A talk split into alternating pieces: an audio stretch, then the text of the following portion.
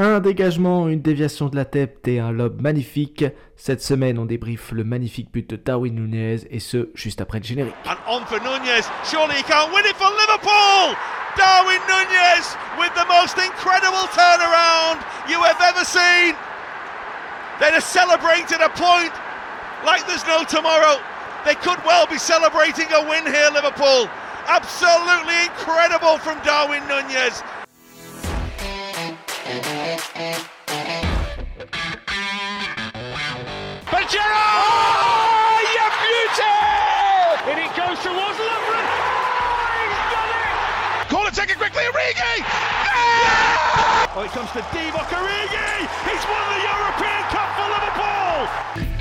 Bonjour à toute la francophonie qui s'intéresse de près ou de loin au Liverpool Football Club et bienvenue dans ce nouvel épisode de Copains. Aujourd'hui, on débriefe de la première et dernière victoire de Jürgen Klopp sur le terrain de Brentford et pour m'accompagner avec moi deux copains, le premier Marvin. Salut Marvin. Salut, salut à tous. euh, J'espère que vous allez bien. Et le second, Mathieu. Salut Mathieu. Salut, ça va bien aussi. Je ne suis pas à l'infirmerie, contrairement à plein de joueurs de Liverpool, donc, donc ça va la santé, tout va bien. C'est vrai qu'on a pas mal de joueurs à l'infirmerie en ce moment, on va y revenir. Mais On a va Julien en plus. On a Julien aussi. On a Julien en Euh, plus. Julien, bon rétablissement, bien. on te souhaite le meilleur. Les gars, on va rapidement rentrer dans le vif du sujet et revenir sur cette victoire face à Brentford.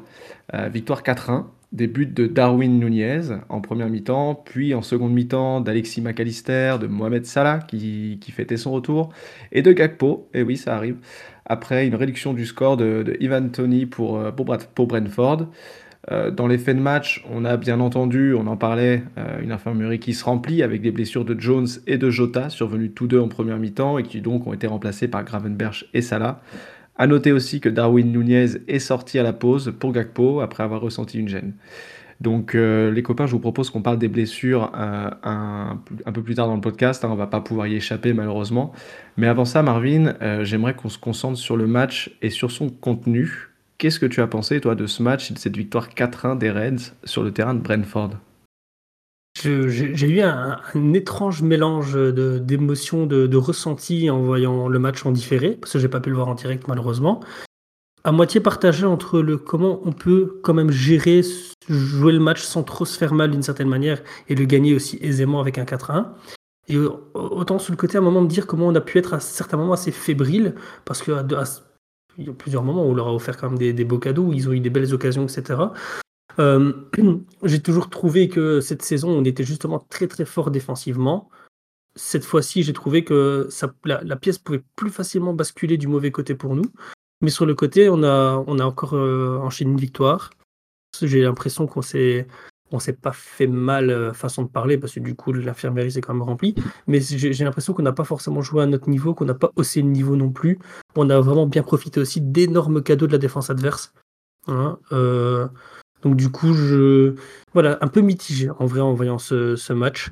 Et tout ce que je retiens personnellement, c'est vraiment la victoire. Une victoire qui va donner de la confiance avec un Salah qui revient bien, Darwin qui marque un beau geste alors qu'il a eu une longue période de disette et il reprend vraiment du poil de la bête.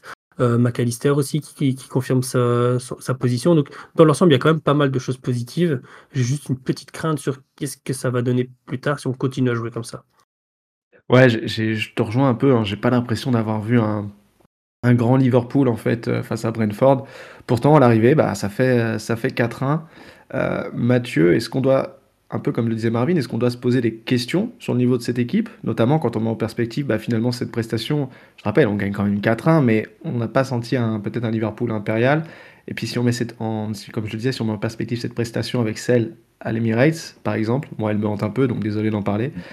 Est-ce qu'on est plutôt face à une équipe qui, euh, qui a quelques doutes ou plutôt une équipe qui en fait gère ses matchs, même ceux où elle est moins bien, les gère parfaitement pour au final, sans forcément euh, faire augmen- augmenter son niveau, arrive à gagner euh, avec, euh, avec conviction euh, 4 à 1 par exemple sur la pelouse de Brentford. Je pense, je penche plutôt pour la deuxième parce que la qualité, il y en a. il y en a sur le 11 euh, titulaire, euh, chez les remplaçants et on va dire dans, les, dans, ceux qui tournent habituellement et puis même chez les remplaçants qui jouent moins souvent, ceux qui arrivent en cours euh, de saison ponctuellement comme Bradley, comme Kansa, etc. Enfin, il y a un vrai groupe de qualité qui est capable, qui, qui est au moins au niveau de Brentford hein, sans, sans, leur faire injure. On a une équipe qui est qui est au-dessus clairement sur la saison. Donc je pense qu'il y a vraiment de la qualité et qu'il y a de la gestion parce que aussi on est encore engagé dans toutes les compétitions, il y a des blessures, donc tout le monde se donne pas à fond. Et puis on a vu, hein, il y en a qui sont sortis sur blessure, il y en a qui sont sortis parce qu'il y a un petit doute, il y en a qui doivent revenir trop tôt. Donc on n'a quand même pas beaucoup de joueurs qui sont vraiment pleine bourre. Et même ceux qui sont à fond, il y a en tête forcément même si on prend les matchs les uns après les autres, les trucs qu'on entend habituellement, tu as forcément en tête la finale contre Chelsea qui arrive. Il ouais. y a un match contre City euh, bientôt. Euh, et tu te dis que si tu te blesses, c'est euh, des points peut-être perdus dans les matchs d'après. Donc là, on sait qu'il y a la qualité. Je pense que mine de rien, tu sais que tu as Salah qui est sur le banc qui peut rentrer et que même diminuer, même de, de blessure, il peut faire quelque chose. Enfin, on sait qu'on a des sorties de banc possibles aussi pour venir. et, et c'est pas la première fois qu'on le fait ça serait la première fois, on se dirait bon, ok, c'est un petit peu de la chance. Euh, là, euh, même nous, on a râlé et on savait qu'à un moment, euh, Tonton Jürgen, il allait nous sortir un remplacement qui allait bien. Il a été un peu forcé, mais son coaching cette saison est quand même redoutable. Donc je pense qu'il y, y, a une très bonne gestion dans le match, en tout cas. Après, on, a clairement des, pris de l'expérience des saisons précédentes où on a joué presque une soixantaine de matchs par saison. On se rend compte qu'une saison, c'est très très long. Il y a un enchaînement qui est très très compliqué. Euh, et comme tu dis, euh, pour moi, euh, Klopp, cette saison et l'année passée déjà un tout petit peu, il a vraiment fait un step par rapport à ses rotations. Il arrive à impliquer tout le monde et, et ça, d'une certaine manière, clairement cette année, il a un groupe de 16-17 joueurs qui lui rendent bien. Ouais, puis c'est ce qui est intéressant dans ce que vous dites, c'est qu'on a l'impression que on n'a jamais vraiment eu l'équipe au complet depuis le début de saison. Il y a un vrai euh, chassé-croisé de, de juillet-août là sur euh, les blessés, les départs en, en coupe, euh, en coupe nationale, ceux qui reviennent de blessure, ceux qui doivent reprendre du rythme, ceux qui sont un peu fatigués. On a Robertson qui revient juste de blessure, on n'en parle, on en parle pas beaucoup, mais voilà, il faut aussi qu'il retrouve le rythme. Il y a ceux qui sortent. Enfin, c'est un, c'est un vrai euh, boulot d'équilibriste en fait qui est en train de faire, euh, qui est en train de faire Jurgen Klopp. Et finalement, on peut dire qu'il le fait, le fait plutôt bien compte tenu des cartes qu'il a. Euh, mine de rien, dans ce, dans ce, dans ce marasme un petit peu de, de gestion des, euh, des, différents organismes, il y a un secteur qui a plutôt bien fonctionné à Brentford, qui avait aussi bien fonctionné lors des matchs, lors des matchs précédents, notamment celui face à Burnley. C'est le milieu de terrain et notamment cette association McAllister-Endo. Euh, moi, le premier, bah, il me paraît vraiment aujourd'hui être le maître à jouer de l'équipe. Euh, il y a Trent sur le flanc, etc. Donc pour moi, McAllister, c'est aujourd'hui celui qui est un peu le, le, leader technique et celui qui fait un peu jouer l'équipe. Et quant au second, Endo, bah, lui, c'est comme s'il n'était jamais parti. Il est revenu, euh, j'ai l'impression, de la Coupe d'Asie sur la même lignée qu'avant son départ. Donc c'est assez, assez impressionnant, assez bluffant de les voir eux évoluer au milieu. Toi, Marvin, qu'est-ce que tu as pensé aussi de, de leur performance à ces deux-là au milieu? Je, moi, je, personnellement, je, je, suis fan, j'adore ça. Ils ont, ils ont une complémentarité en plus de ça dans le milieu de terrain. Euh, je pense pas qu'on les a vus beaucoup jouer ensemble. Hein, je pense que c'est peut-être leur troisième ou quatrième match où ils jouent vraiment ensemble. À mon avis, c'est très rare, très rare les avoir vus jouer avec euh, Endo 6, McAllister 8, parce qu'en fait, Endo était rentré quand McAllister était blessé. Était blessé, c'est ça, ouais. 6, ouais. Et je m'étais déjà fait la réflexion sur les, quelques rentrées précédentes où ils ont été ensemble sur le terrain. Je trouve qu'ils ont une superbe complémentarité parce que euh, Endo a une capacité à couvrir le terrain euh, en tant que 6 comme on, s'attend qu'un 6 le fasse. Euh, McAllister a aussi une capacité de, à se projeter vers l'avant, mais il néglige pas son travail défensif. Euh, je trouve que les deux sur le terrain, dans la composition un qui joue 6, un qui joue 8, c'est magnifique. Et à certains moments, on peut même se permettre d'avoir les deux qui jouent en espèce de double pivot euh, qui permet aussi de se projeter beaucoup plus vers l'avant, euh, qui permet de, de, jouer un jeu posé un peu plus intéressant. Et euh, les deux, voilà, je pense que McAllister, il nous a fallu quelques matchs avant de se rendre compte de ce qu'il avait dans les pieds, de ce qu'il pouvait amener à l'équipe. Voilà, on parlait de, de, ce que pouvait amener un Thiago. Et pour moi, ce qu'amène un Thiago, McAllister peut l'amener. Hein, il l'amène mmh. à certains moments, ça manque de régularité dans l'excellence, mais je pense qu'il est capable de l'amener. Et je trouve que Endo, tout en étant bon et précieux comme il l'est depuis le début de saison, il continue à se bonifier. Hein, pour revenir à la discussion qu'on avait juste avant le podcast, c'est comme un bon vin recommandé par un caviste. Hein, on sait que si on va, plus on va le garder, plus on va en profiter. Et ici, moi, Ah, je trouve qu'il est magnifique. Son, son travail en un temps ici contre Brentford, je l'ai adoré. Je l'ai adoré. Il était vraiment le point d'ancrage. Et euh, tu savais très bien que la balle arrivait à Endo. En, un, en une passe, il la remettait vraiment bien dans la course du défenseur central ou du latéral, qui repartait directement vers l'avant. Et c'était super important dans notre travail de transition. Moi, je trouve que euh, ce milieu de terrain-là, à l'heure actuelle, est juste monstrueux, clairement monstrueux. Ma- Mathieu, t'es es, d'accord avec ça sur Endo? Et toi aussi, il te séduit comme, euh, comme Hughes, comme Marvin? Ouais, alors oui, euh, Endo, euh, j'étais, euh, je faisais partie de ceux qui disaient avoir quand il est, quand il est arrivé, parce que Ouais. bah, enfin, je le connaissais pas et, et je me disais c'est un gars de 30 ans qui a jamais explosé, enfin pas suffisamment pour qu'on en ait Mm. entendu parler partout, etc. Euh, Pareil, de gros doutes pour moi aussi sur Endo quand il est arrivé. Mais voilà.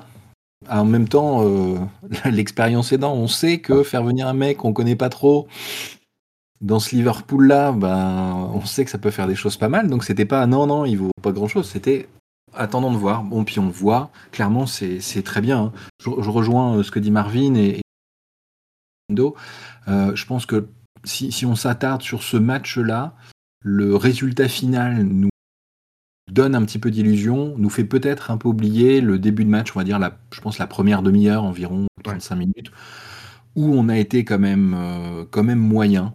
Euh, clairement, on n'a pas eu beaucoup d'occasions. euh, et puis, on, on en parlait en intro, hein, tu le disais, il y avait quand même pas mal d'occasions pour Brentford, où il y a un moment on était dominé. On a eu, euh, alors une demi-heure moyenne, mais je pense un, quart, un bon quart d'heure, 20 minutes. Où, si on avait arrêté les stats là, je pense qu'on était en dessous.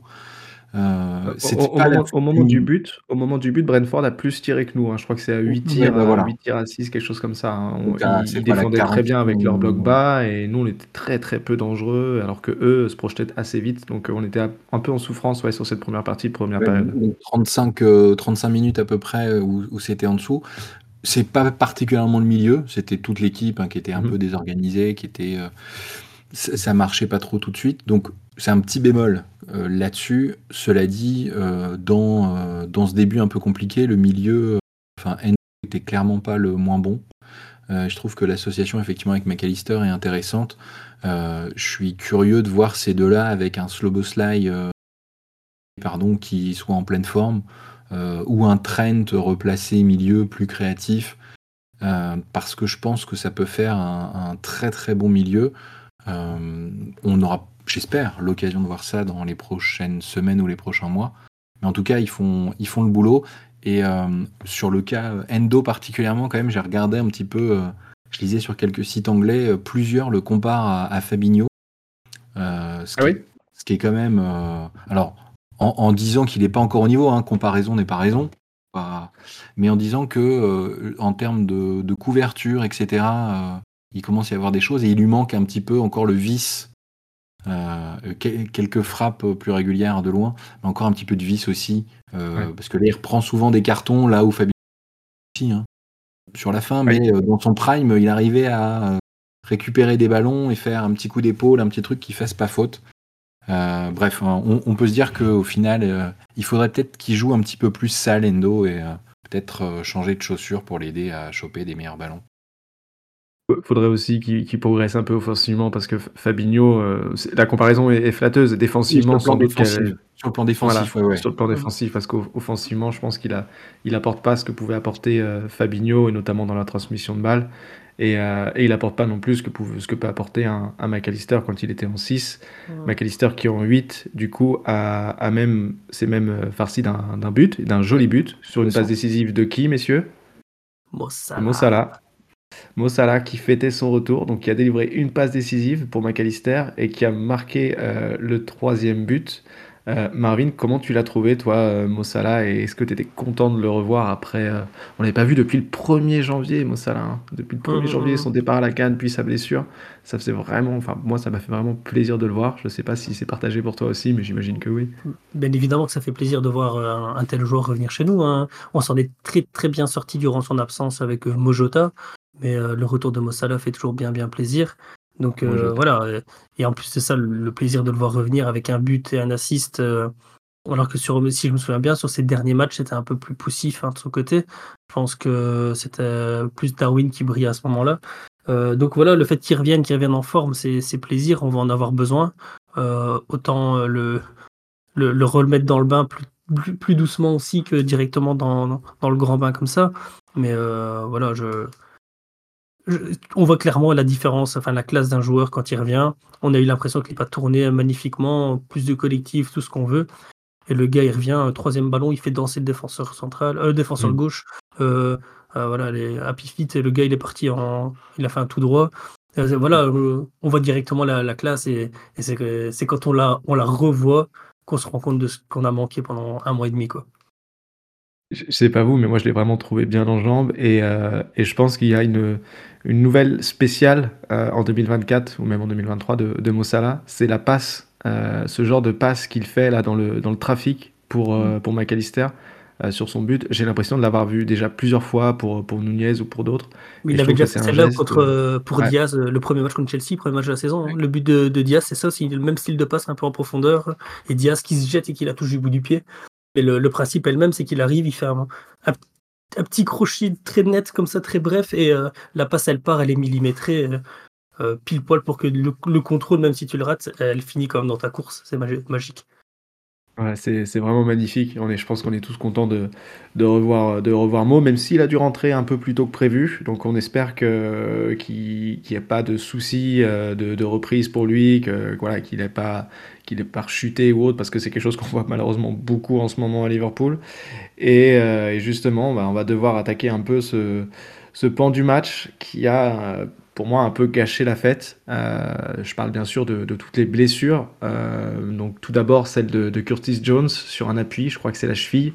Euh, il devait passer un, scan cette semaine et selon le résultat, il pourrait être ou non de retour pour la finale face à Chelsea. Apparemment, ça semble cuit. on a également Darwin Nunez qui est sorti à la mi-temps par précaution et surtout Diogo Jota qui s'est sûrement fait assez mal puisqu'il y a un joueur de, Brentford, je crois que c'est Nordgard, qui lui est retombé sur la jambe. Mm. Euh, notamment sur le genou. Euh, donc il a dû quitter le terrain sur le civière. C'est des images qu'on aime, qu'on aime pas voir. Et on parle d'au moins euh, deux mois d'absence pour lui.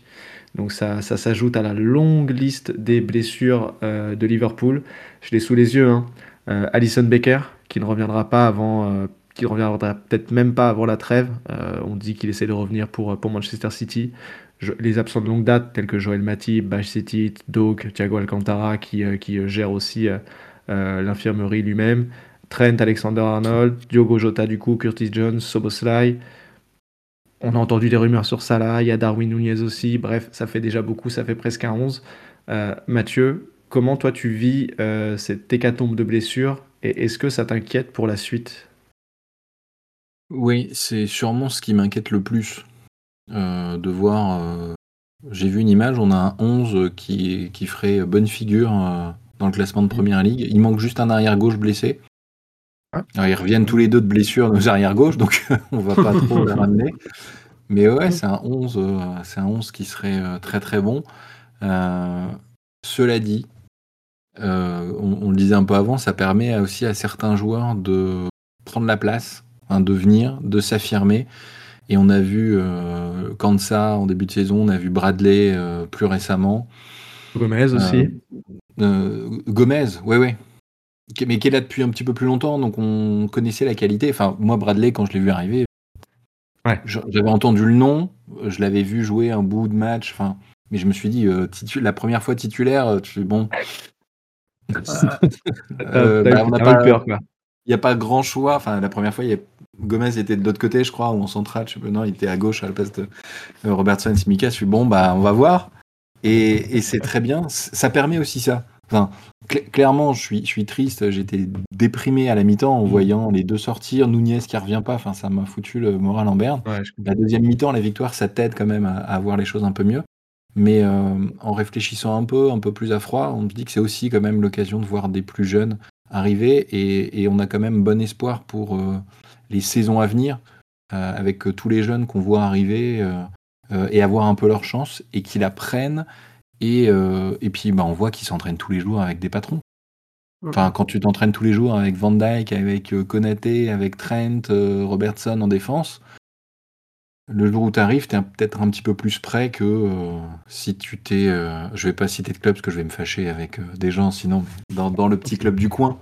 Donc euh, ça, c'est quand même le, point euh, positif. Après, si on regarde à, moyen terme, jusqu'à la fin de saison, on se demande comment on va tenir ce rythme-là. Parce qu'on est premier au classement, on a passé la moitié de saison, on pense au titre, forcément, même si on espérait qu'un top 4 au début. Et sur le, sur le moyen terme, là, jusqu'à jusqu'à la fin de la saison, ça va être difficile quand même de maintenir ce rythme-là, de garder ce classement-là si on perd un joueur par match, quoi. Ou trois. Ouais, c'est un peu l'impression malheureusement, c'est qu'on a, on dirait qu'on est en train de perdre, enfin chaque semaine on perd, on perd un joueur et ça risque d'être compliqué à un moment d'aligner 11 joueurs. Après Klopp l'a dit, hein, tant qu'on aura 11 joueurs à, aligner sur le terrain, on ira chercher la victoire et cette équipe a l'air d'avoir cette, cette mentalité-là. J'espère juste qu'il y aura la qualité quand même euh, sur le terrain. Euh, les copains, est-ce que vous avez quelque chose à rajouter sur ce match ou est-ce qu'on peut passer à la rubrique du match à La rubrique de l'homme du match, pardon? Moi, j'allais quand même revenir au niveau des blessures. Je suis un peu plus. Euh, j'avance un peu plus à tâtons quand même que Mathieu. Parce que oui, on a eu un certain enseignement. Non, justement, peut-être un peu plus optimiste parce que euh, les, les blessures, je veux dire, dans ce cas-ci, malheureusement, ça reste des. Je n'ai pas compris ce geste des tétons. ah non, c'est parce que du coup, j'avais mon t-shirt qui me collait et Mathieu l'a vu, il, m'a imité, donc euh, voilà. Il me dit on avance à tâtons. Et je, ah, J'ai fait des jeux de mots visuels, ça marche pas trop en podcast, les gars. C'était pas volontaire du tout. Du et nos auditrices qui puissent aussi en profiter, donc on va voir l'image de Marvin qui se touche. Bah, du coup, voilà, si, vous voulez voir euh, mes tétons en tâtons, euh, c'est par MP sur Instagram. Allez. Moi, j'étais comme un peu. Moi, je suis un peu plus optimiste parce que oui, on sent qu'il y a la fatigue, il y a des retours de blessures qu'il ne faut pas précipiter, etc. Mais ici, la malchance qu'on a dans les deux sorties, les deux grosses sorties de Curtis et de Diogo, c'est des mauvaises chutes au final. C'est pas des, des, des, blessures qui peuvent arriver. Je veux dire, n'importe quel joueur dans leur position serait peut-être pas blessé pour la même durée ou quoi que ce soit, parce que l'organisme a un peu plus souffert, mais serait quand même blessé quoi qu'il arrive. Donc je veux dire, on a, on a de la malchance aussi parce qu'on a un enchaînement de blessures, mais je trouve que dans le, la gestion du physique des joueurs, on est bien. Je sens pas le, je n'ai pas l'impression qu'un joueur va craquer physiquement au bout d'un moment, se déchirer ou ce genre de choses. On a passé l'étape où on va, on les enchaîner. On a eu euh, Dominique qui est là. Euh, on a eu qui le joueur encore qui s'est fait les, les, les issues ici récemment, il y a Allison. Euh, donc on a certains joueurs qui ont, qui ont quand même enchaîné, mais ici c'est malheureusement des blessures où c'est clairement la faute à pas de chance. C'est pas la faute à une mauvaise préparation, c'est pas la faute à un gros enchaînement, etc. Donc moi, je reste un petit peu plus optimiste à partir du moment où Klopp continue à réintégrer les arrivants comme il a fait. Il a réintégré Robot tout doucement. Ici, Robot, il a récupéré sa place. Pour moi, il est relativement bon. Et il va continuer à faire comme ça. Il l'a fait avec Salah. Il a pris des précautions par rapport à Darwin, parce qu'on n'arrête pas de lire euh, comme quoi il y a des blessures, blablabla. D'après ce que j'ai compris, Darwin, ça ressemblait plus à des crampes. Et euh, dans le doute, ils ont dit non, tu descends, c'est tout. Euh, c'est pour ça qu'il a fait monter ça là aussitôt. Et concrètement, quand je regarde le banc qu'on avait samedi, j'ai pas non plus trop trop de crainte à me dire qu'on va devoir faire tourner, ça va être problématique. Je veux dire, si tu prends le 11 qui a commencé et tu retires Jota, bah voilà, si tu veux pas précipiter ça là, rien ne t'empêche de mettre un Cody ou de mettre Elliott à la place. Voilà, si tu fais sortir Curtis, on, peut encore, on a encore Gravenberg qui est là, tu peux aussi mettre Elliott si tu ne le mets pas à l'aile tu as encore les petits jeunes, McConnell, etc., qui sont dispo. Euh, je veux dire, on, a quelques possibilités qui te permettent de continuer à faire tourner et de permettre aux joueurs qui reviennent de blessure de revenir à leur aise. Donc moi, je suis moins pessimiste que vous, parce que je me dis, la gestion, on va y arriver. On va quand même avoir ici, pour moi, 3-4 matchs de suite où il va falloir faire plus de la gestion de joueurs mmh. euh, et tenter d'avoir des résultats. Parce que voilà, on sait très bien que là, actuellement, on a je ne sais pas combien de finales à gagner avant tout. Mais euh, je me dis pas on va jouer les matchs, le but c'est de, qu'on n'ait pas de blessés parce qu'on enchaîne de trop. Là, je pense que justement, on va enchaîner les matchs, il faut qu'on fasse attention à ne pas précipiter les retours. Vas-y, vas-y. Ce qui, ce qui, me fait un peu peur, moi, si vous voulez, c'est pas qu'il y ait des, c'est pas qu'il y ait un blessé, deux blessés ou quoi. Ça, c'est normal dans une saison. Ce qui m'inquiète un peu, c'est là, c'est que la concentration du nombre de blessés au même moment. Et on a des joueurs qui doivent, euh, et qui l'ont très bien fait jusqu'ici, parce qu'on a un groupe de qualité, je trouve. À chaque fois qu'un joueur rentre, on a l'impression d'oublier un petit peu le, blessé. Vous Salah, elle n'a pas été là pendant un mois. Finalement, ça s'est plutôt bien placé. Euh, Soboslai n'est pas là depuis un moment, finalement ça se passe plutôt bien. Trent est pas là depuis un moment, ça se passe aussi. On a vécu presque deux mois sans Robertson, on l'a quasiment pas vu. Keller a encore fait un très bon match aussi pour remplacer Allison. Donc en fait, les remplaçants, ils répondent présents. Le problème, c'est que plus tu as de blessés, bah moins, tu, moins tu fais tourner ton équipe. Et plus tu te fatigues, plus tu vas créer aussi potentiellement d'autres joueurs à risque de se blesser.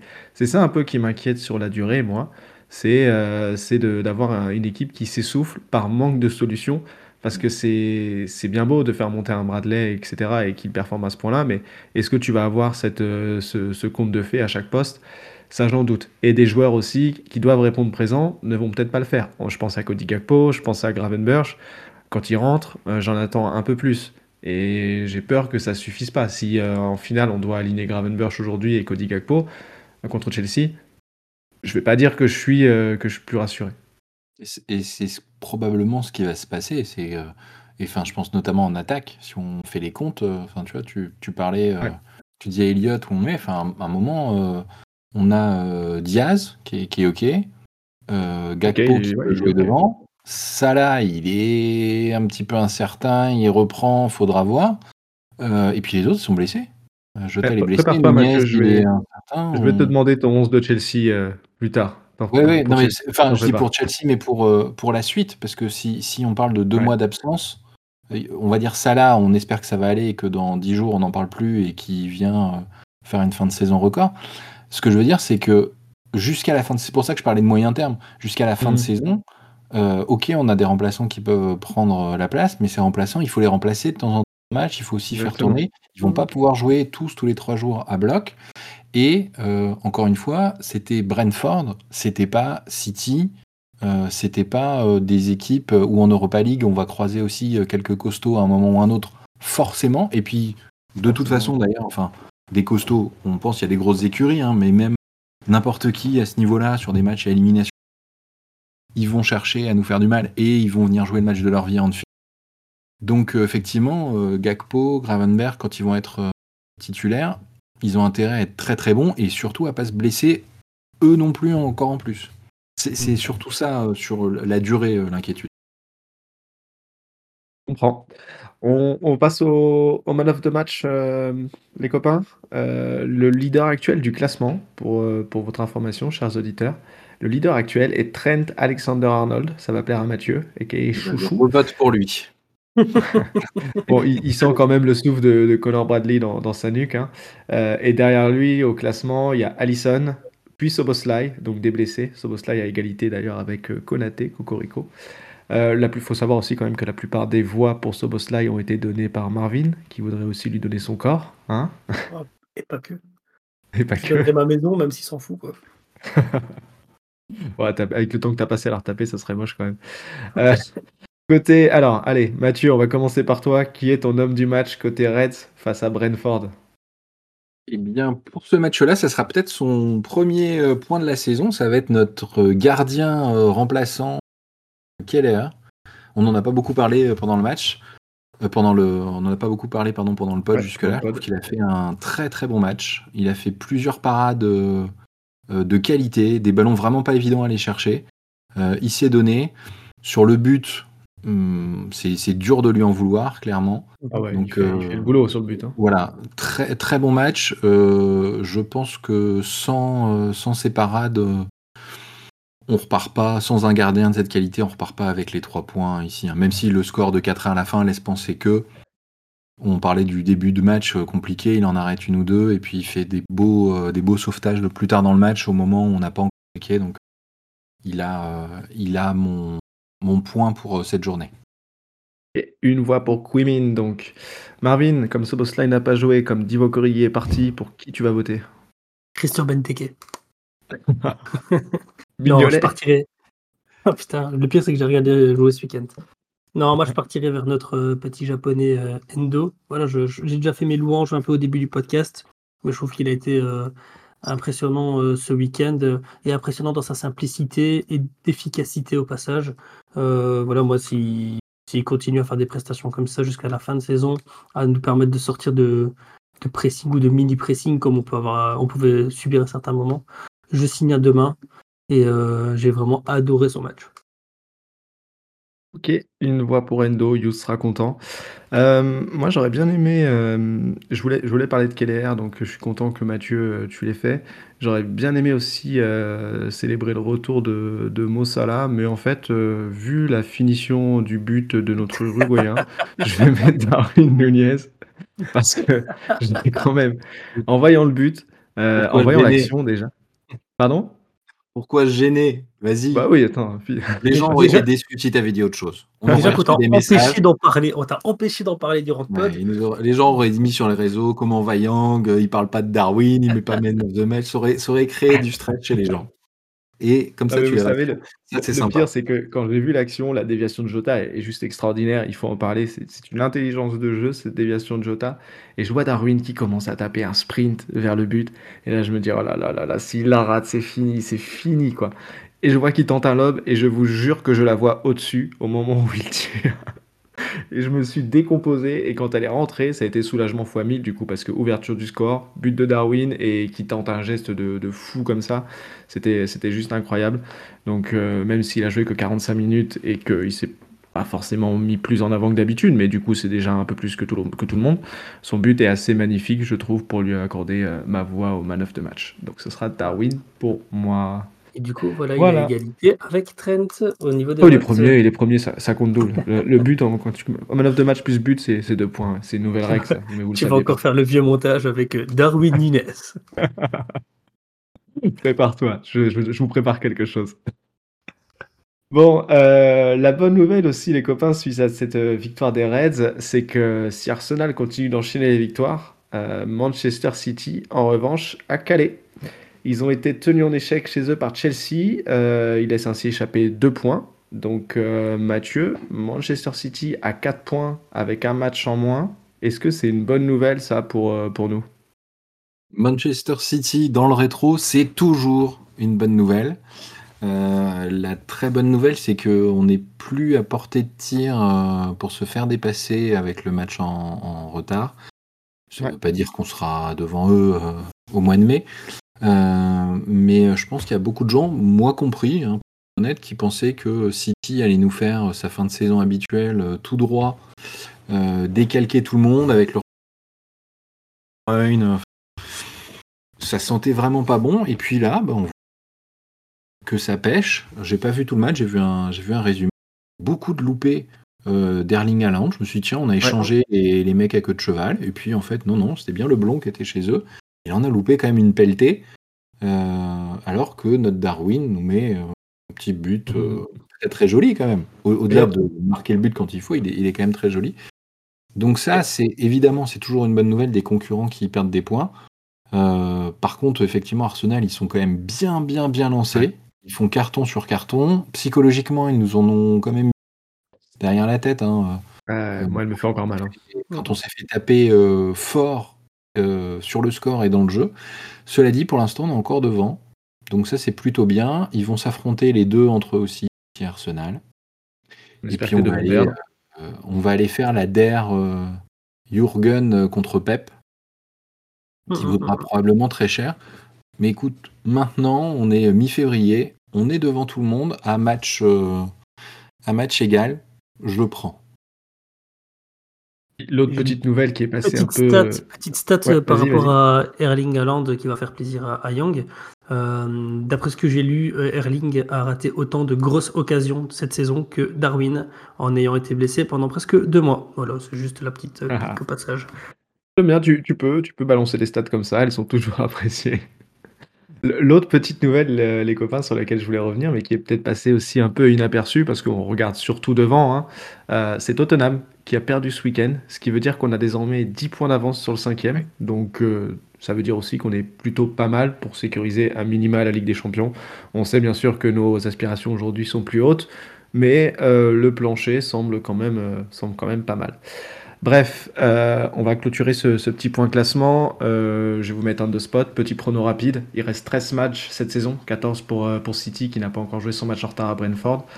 Entre Arsenal, City et Liverpool, en étant objectif, on va essayer de l'être dans ce podcast. Qui vous voyez finir champion, Marvin? On se mouille un peu là. Pas celui dont Bah, tu as envie, on sait que ça va être Liverpool. Ouais, mais je, nous- je nous vois quand même bien gérer les matchs. parce que depuis le début de saison, on, est là, on a nos résultats. Pas forcément les plus glamour à certains moments, mais on a les résultats. Euh, on n'a que deux victoires, euh, deux défaites, pardon.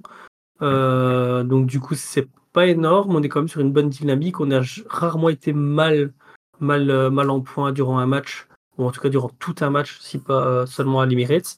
Donc mhm. non, je nous vois bien quand même gérer le, le la fin de saison. je nous vois quand même peut-être perdre des plumes à un moment ou à un autre mais on a des concurrents qui risquent de perdre des plumes aussi avec des gros matchs qui vont arriver.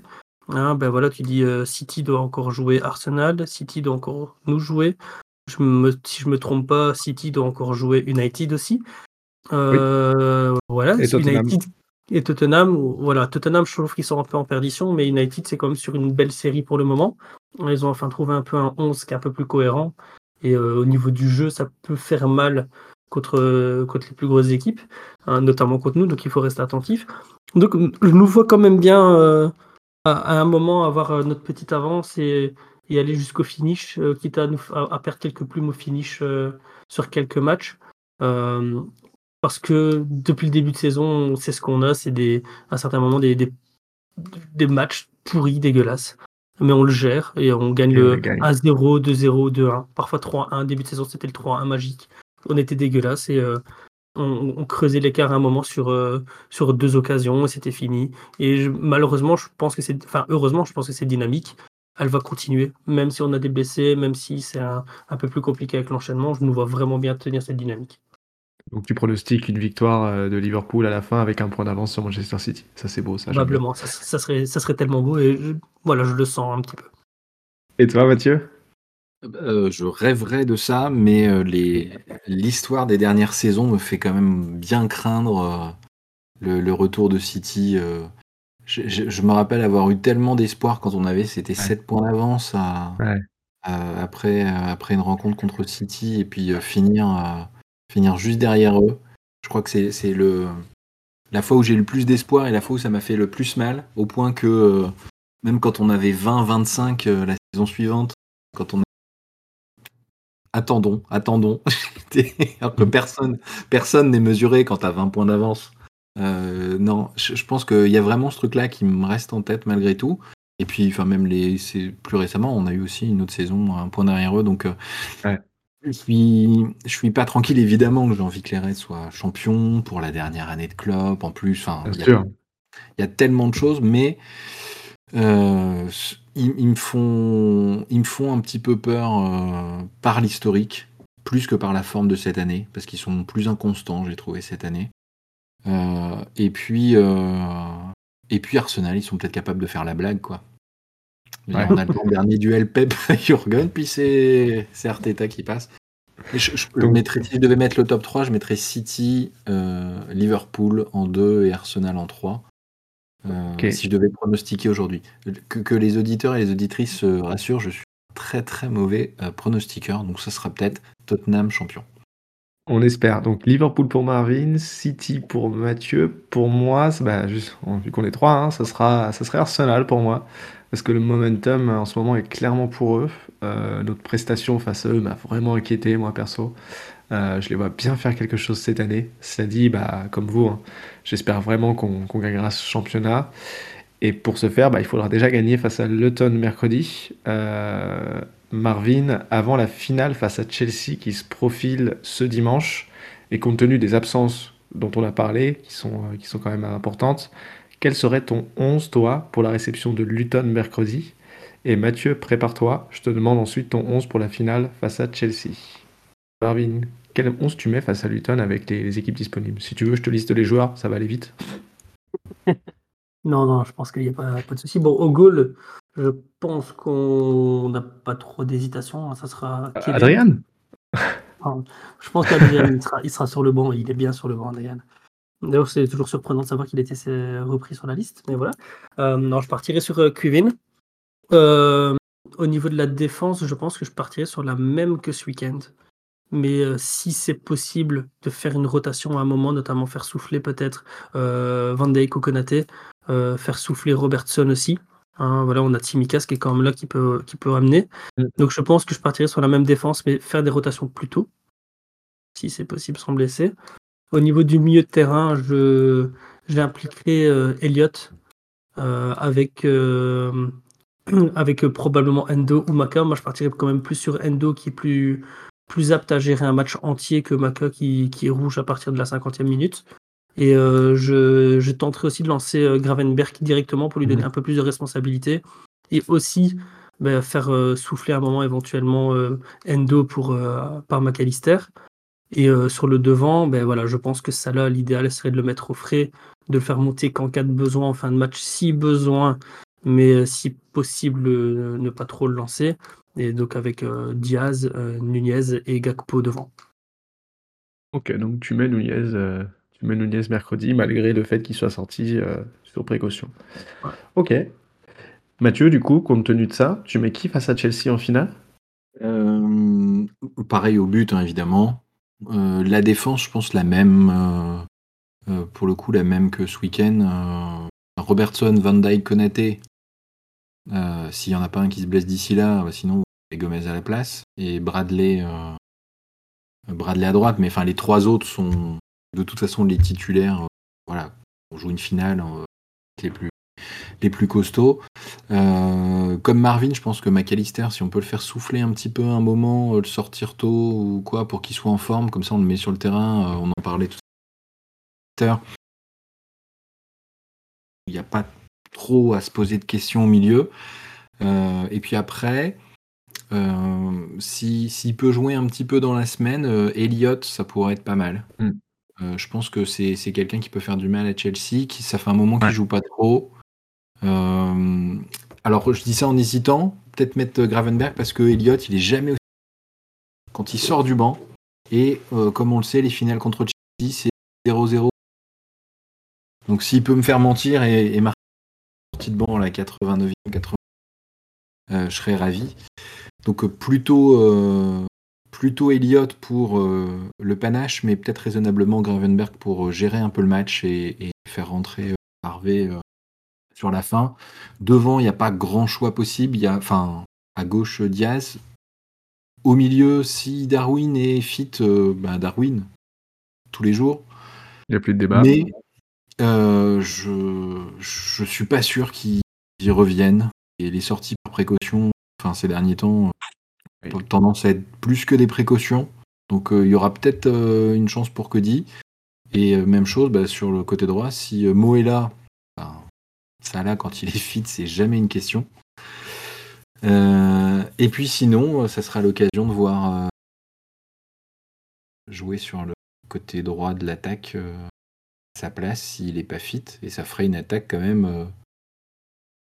J'aimerais que l'attaque ça soit Diaz, Nunez, Salah. Ça, ça serait top. Mais je crains que l'attaque soit Diaz, Gakpo, Elliott. Ça a, moins- ça a quand même moins de gueule. hein. Il y a un petit peu moins de gueule, je te l'accorde, mais je, enfin, je pense qu'il faut pas exclure ce scénario-là. Hmm. Après, si c'est l'équipe, euh, voilà, si les joueurs Nunez, Salah, ils sont et qui sont vraiment en forme, je pense qu'on a de très bonnes chances contre Chelsea. On a l'avantage psychologique du dernier match. Par contre, si c'est euh, remplaçant euh, ceux qui sont blessés, ça ferait une autre paire de manches. On verra. En tout cas, ça nous promet, euh, ça nous promet deux bons matchs face à, face à Luton, qui est une belle équipe, qui, qui viendra, comme on l'a dit tout à l'heure, qui fera partie de ces équipes qui, je pense, viendra en essayant de tout tenter pour gagner Anfield. Et Chelsea, qui voudra se racheter de, sa déculottée, euh, de sa dernière déculottée il y a à peu près il y a quelques semaines. Et c'est une finale, donc une finale, on joue pour la gagner, eux aussi. Donc ça sera, ça sera toujours intéressant à suivre. Euh, voilà, voilà, c'était le débrief de cette nouvelle victoire du Liverpool Football Club. Euh, merci Marvin, merci Mathieu de m'avoir accompagné.